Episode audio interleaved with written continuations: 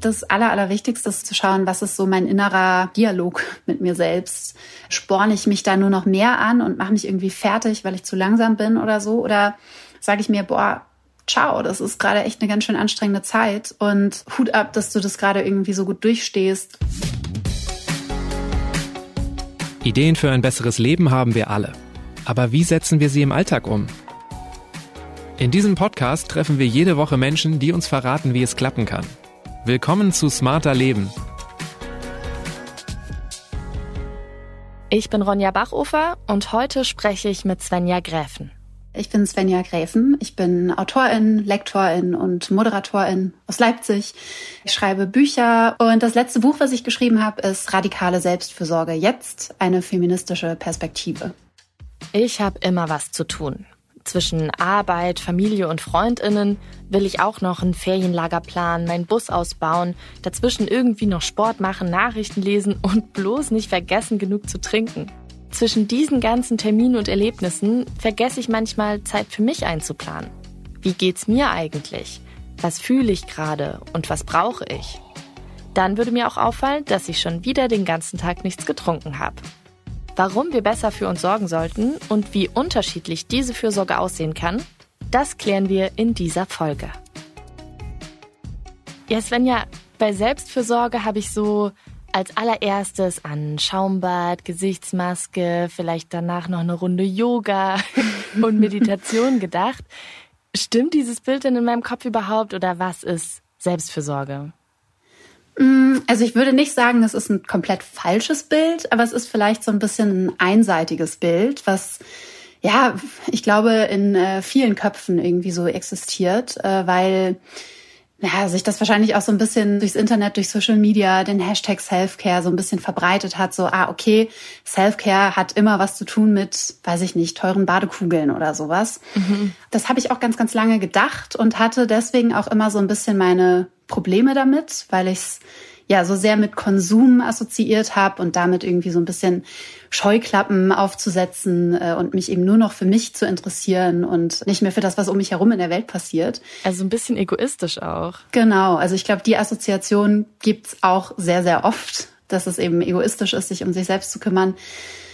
Ja, und mein, mein Anliegen mit dem Buch oder ja, warum ich mich da überhaupt äh, angefangen habe, mit auseinanderzusetzen, war so ein bisschen dieses Bild ja aufzubrechen oder zu erweitern, mhm. weil Selbstfürsorge eben noch so, so viel mehr meint, beziehungsweise gar nicht in erster Linie eben mit diesen Konsumgeschichten zu tun haben muss, sondern es geht eigentlich um so eine ja, grundsätzliche Haltung mir selbst gegenüber, also gar nicht um so explizite Tätigkeiten, irgendwie eine halbe Stunde Yoga oder sowas, sondern es ist eher so ein 24 Stunden am Tag, sieben Tage die Woche Ding.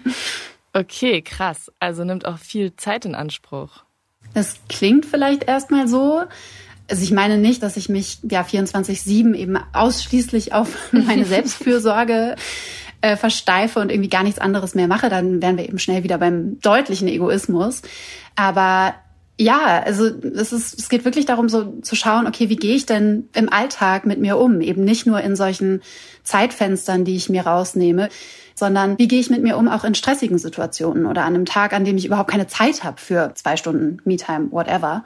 Und ja, was kann ich da vielleicht ändern? Was liegt da oder was steht da in meiner Macht, was ich ändern kann, einfach damit ich mich ein bisschen besser fühle? Und können Badekugeln und Gesichtsmaske aber trotzdem auch was bringen? Ist das trotzdem auch Self-Care? Absolut. Total, ja. Oder es kann auch sein, dass, weil ich eben dieses Bild habe, so, oder das eben meine Assoziation ist, äh, und mich dann in die Badewanne lege und merke, mir geht's gar nicht besser dadurch oder es tut mir gar nicht so gut, mhm. weil das vielleicht einfach nicht das ist, was ich in dem Moment brauche. Es geht vielmehr darum, wirklich herauszufinden, was denn eigentlich meine Bedürfnisse sind oder was Dinge sind, die mir gut tun. Und vielleicht ist das eben nicht unbedingt ein Schaumbad, sondern eher ein Spaziergang oder ein Gespräch mit Freundinnen oder die Suche nach einem Therapieplatz oder sowas. Mhm.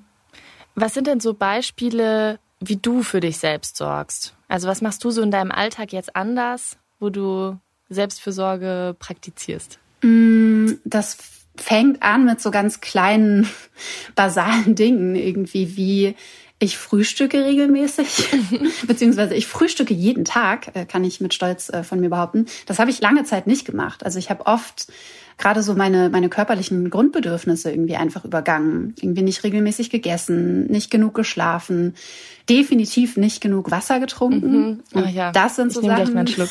Das ist auch mein Problem. Hey, ich auch. Lass uns alle zehn Minuten hier eine Wasserpause machen. Ja, also es wird manchmal so ein bisschen belächelt oder so, äh, ernsthaft, das ist jetzt hier der große Self-Care-Hack, aber ich kenne eigentlich keine Person, die so von sich behauptet, mit Wasser trinken, genug Wasser trinken, habe ich überhaupt kein Problem. Mhm. Ist schon sehr verbreitet, dass man das so ein bisschen hinten runterfallen lässt. Und wie hast du das denn hinbekommen? Also ich nehme mir auch schon lange vor, mehr Wasser zu trinken und irgendwie mache ich das aber einfach nicht. Und hast du dir dann gesagt, so, ich kümmere mich jetzt um mich selbst und ich trinke jetzt mehr Wasser und dann hat es einfach funktioniert? Oder Klar, ich habe einfach den Schalter umgelegt und nein, also erstmal vielleicht, das gelingt mir auf jeden Fall auch nicht immer. Mhm. So. Und da weiß ich nicht, sind wir, sind wir eigentlich auch gleich bei einem Punkt, der mir auch super wichtig ist, dass ich eben, wenn ich merke, ah, okay, ich habe es heute wieder nicht geschafft, genug zu trinken, ich habe irgendwie einen leichten Kopfschmerz oder was auch immer, mich dafür einfach nicht zu verurteilen, mich dafür nicht fertig zu machen, dass ich schon wieder was nicht hingekriegt habe. Mhm. Aber sonst, also ich trinke morgens tatsächlich erstmal eine ordentliche Ladung, um es quasi gleich mal so ein bisschen aufzufüllen. Ähm, stell mir, wenn ich am Schreibtisch sitze, eigentlich immer eine Flasche Wasser hin. Also nicht nur ein Glas, sondern wirklich irgendwie eine Flasche oder eine Karaffe. Man kann sich da natürlich irgendwie bestimmte Routinen überlegen, die sich dann nach einer Zeit verfestigen. Immer wenn ich ins Bad gehe, immer wenn ich zur Toilette gehe, trinke ich danach ein Glas Wasser. Mhm. Das weiß ich nicht, kann vielleicht für manche Direkt Leute wieder rein, was ich gerade rausgepinkelt habe. Genau. Also jetzt hast du schon gesagt, du frühstückst morgens, du trinkst erstmal eine ordentliche Portion Wasser und versuchst es auch über den Tag aufrechtzuerhalten. Was sind noch Sachen, die du jetzt so den Tag über machst? Ich habe eine Journaling-Praxis, was äh, a bit more fancy way to say, ich schreibe Tagebuch ist. Ja, beziehungsweise ich finde schon, dass Journaling irgendwie so ein bisschen was anderes ist als Tagebuch schreiben, so wie man sich das vielleicht vorstellt als Teenie. Ich mache das, wenn ich wenn ich es zeitlich schaffe, eigentlich auch immer morgens, äh, dass ich mich mit meinem Notizbuch äh, irgendwo hinsetze und ja so ein Self-Check-in mehr oder weniger mache. Mhm. Und es hilft mir total, mich zu ordnen, irgendwie meine Gedanken zu ordnen oder überhaupt äh, zu merken, was beschäftigt mich denn eigentlich gerade? Was ja sind vielleicht so Gedankenkreise, aus denen ich auch nicht so leicht rauskomme? Welche Bedürfnisse stecken da vielleicht dahinter? Ja, was kann ich tun, um mich da irgendwie zu unterstützen? Also das ist was, was mir ja eigentlich fast am wichtigsten ist, so an Self-Care-Tools.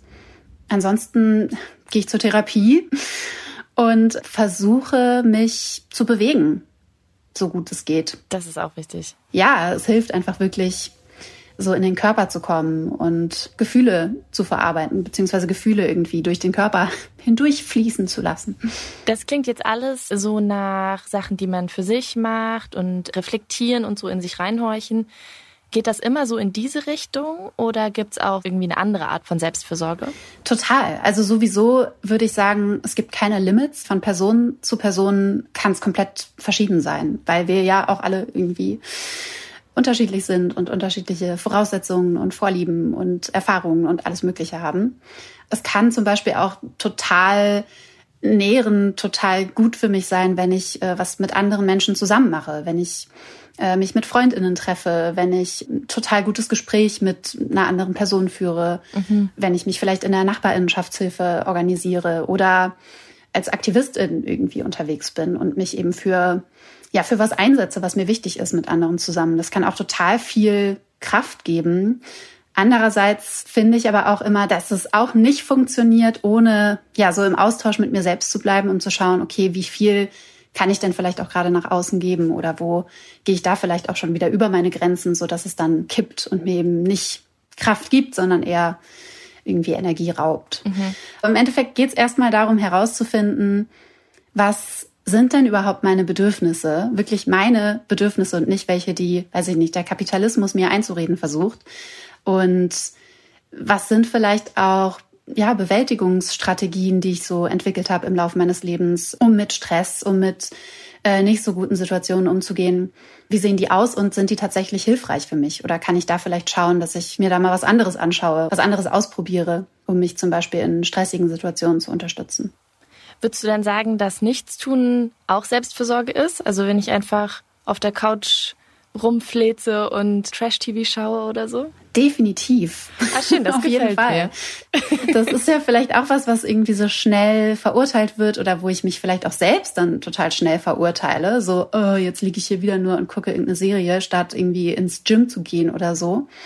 Aber wenn das eben gerade was ist, wonach ich mich dann besser fühle, weil ich vielleicht einfach auch körperlich irgendwie erschöpft bin, weil ich geistig erschöpft bin und einfach so ein bisschen mein Dopamin wieder nach oben schießen lassen möchte, es ist völlig okay, solange es halt nicht nur noch das eine ist. Also so, ja, so ein bisschen einfach zu schauen, was ist da meine Balance, mit der ich mich irgendwie gut fühle. Mhm.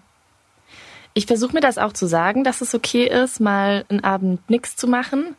Aber ich erwische mich schon dabei, wie ich dann doch ein schlechtes Gewissen bekomme, dass ich jetzt gerade unproduktiv bin und nichts leiste so.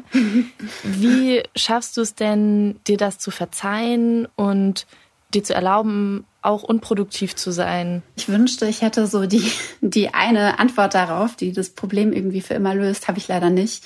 Es ist einfach ein Prozess, einfach immer wieder sich daran zu erinnern, sanft und nett zu sich selbst zu sein und zu sagen, okay, okay, dass ich noch nicht viel geleistet habe. Was ich auch immer hilfreich finde, ist sich wirklich ja, bewusst zu machen, woher das kommt.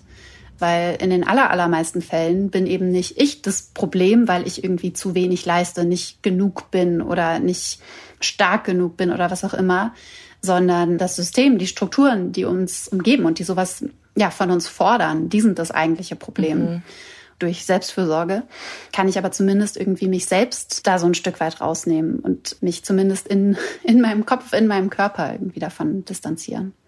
In welchen Situationen würdest du denn sagen, brauche ich Selbstfürsorge am meisten? Sind das dann gerade diese stressigen Situationen? Mm, ich würde sagen, dass ich im Idealfall gar nicht mehr an so einen Punkt komme, an dem ich merke, okay, jetzt geht gar nichts mehr, wenn ich mich nicht um mich selbst kümmere, wenn ich nicht die Notbremse äh, trete, sondern dass ich eben ja, während dieses äh, Prozesses irgendwie lerne, meine Bedürfnisse, meine, meine Energie, mein Energiehaushalt irgendwie besser einzuschätzen, äh, so dass ich dann irgendwie rechtzeitig Pausen einlegen kann, bevor es zu spät ist, in, in Anführungszeichen. Das war so der Punkt, an dem ich eben damals war, als ich angefangen habe, mich damit zu beschäftigen. Mhm. Ich wusste, ich muss irgendwas machen, sonst geht's einfach so nicht mehr weiter.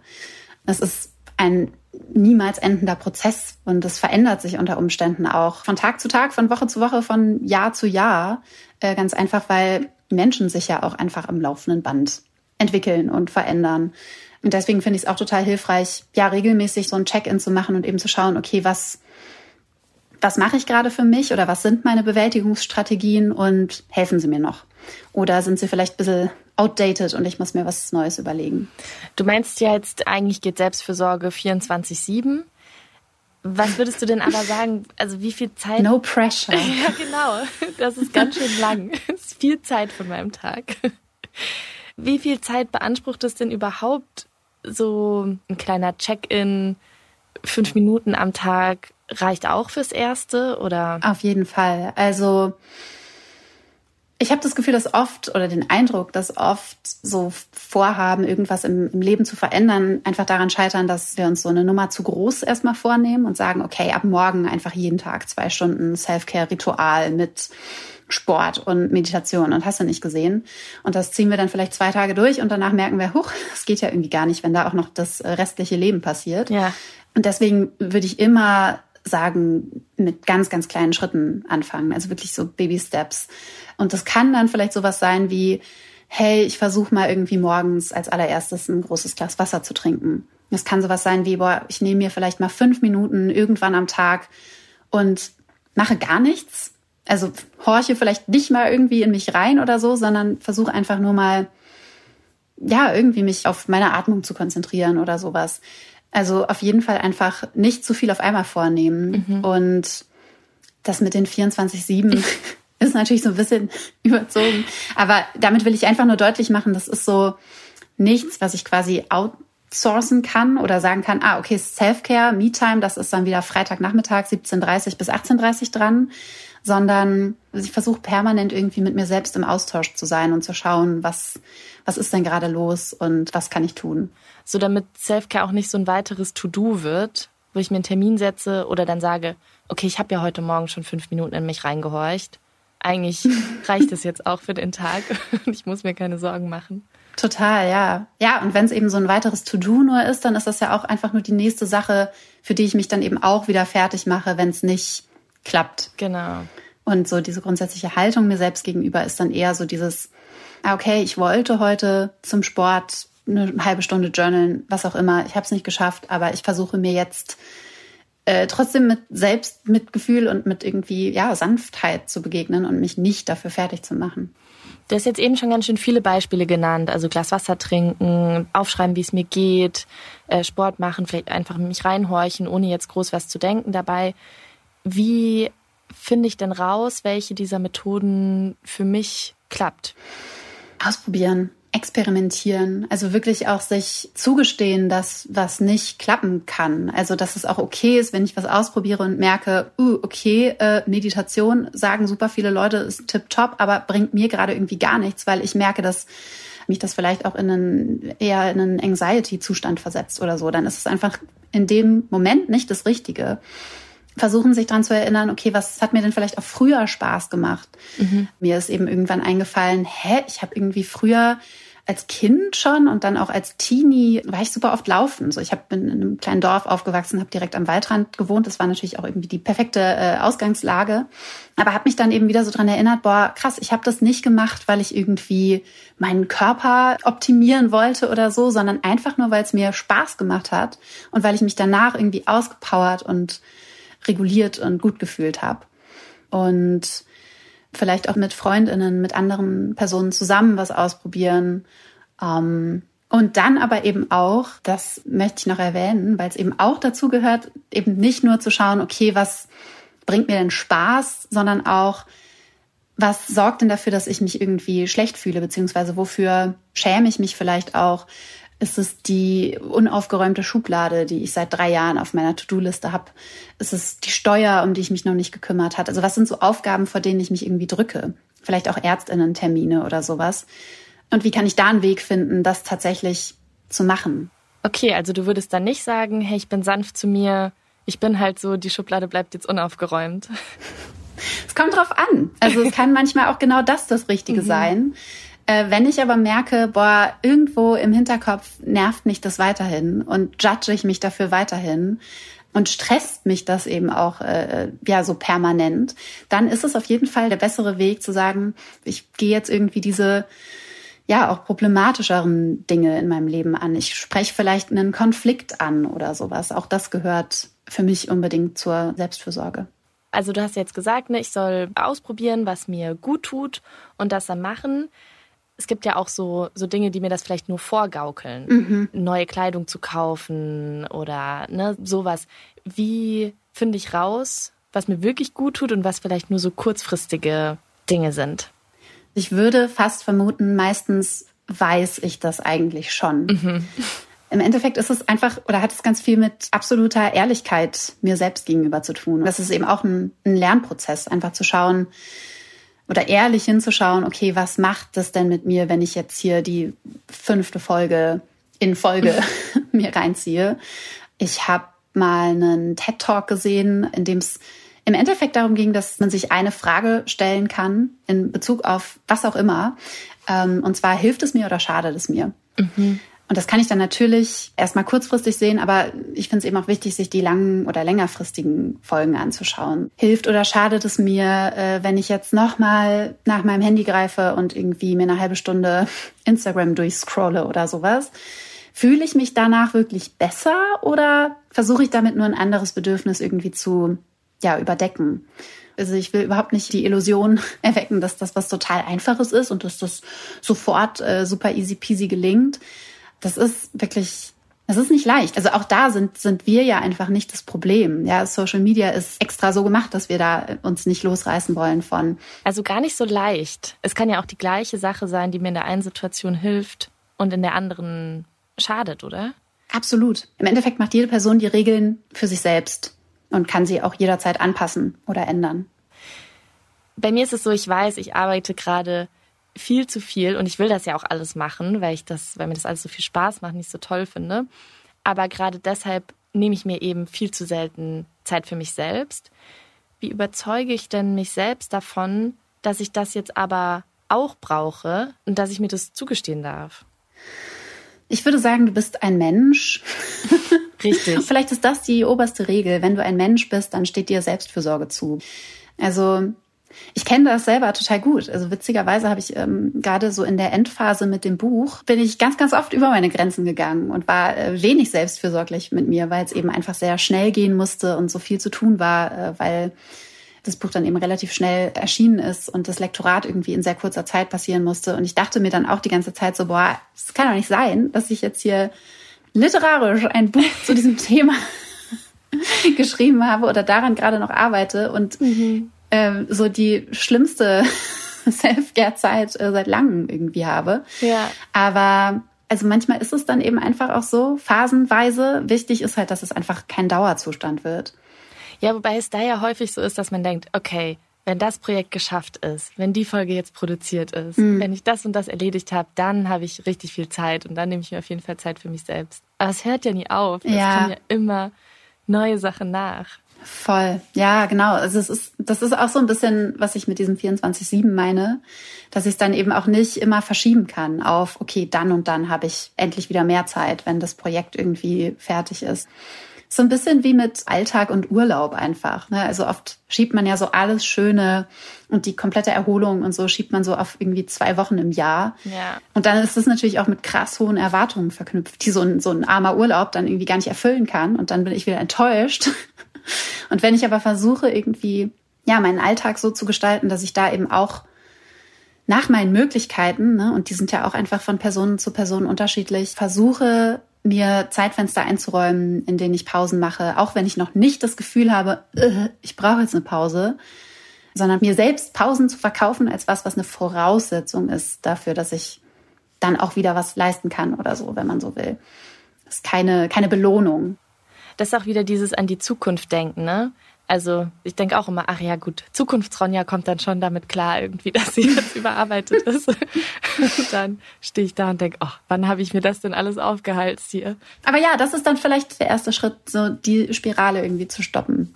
Ich nehme jetzt daraus mit, dass ich am besten direkt anfangen sollte, weil es gar nicht so den richtigen Zeitpunkt gibt. Ne? Sonst werde ich das wahrscheinlich immer, immer in die Zukunft schieben.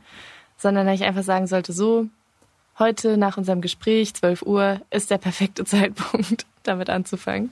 Ja, also es gibt nicht den einen perfekten Zeitpunkt. Jeder Zeitpunkt ist genau gleich perfekt, um anzufangen. Mhm. Fällt es dir trotzdem manchmal schwer im Hinblick jetzt so auf so vermeintlich viel größere Probleme, ne? Pandemie, Krieg, Klimakrise, Rechtsruck, Inflation. Es mhm. passiert ja wirklich viel, viel, viel gerade dann kann es ja auch so ein komisches Gefühl sein, jetzt zu sagen, ja, ich weiß, hier herrscht gerade Krieg nebenan, aber ich nehme mir jetzt mal Zeit für mich und äh, trinke hier in Ruhe mein Wasser oder gehe in Ruhe eine Runde raus. Also da findet man ja manchmal gar nicht die Ruhe, weil es so, so rattert im Kopf mhm. und man denkt, oh, mir geht's doch eigentlich eh schon gut. Auf jeden Fall finde ich es total wichtig, sich da irgendwie auch mit, mit den eigenen Privilegien auseinanderzusetzen. Das gehört für mich auch total dazu eigentlich, dass ich das so reflektiere, irgendwie meine Position in der Welt reflektiere und mir dann aber eben auch die Frage stelle, okay, wer, wer genau hat jetzt was davon, wenn ich mich nicht um mich selbst kümmere? Wem nützt es?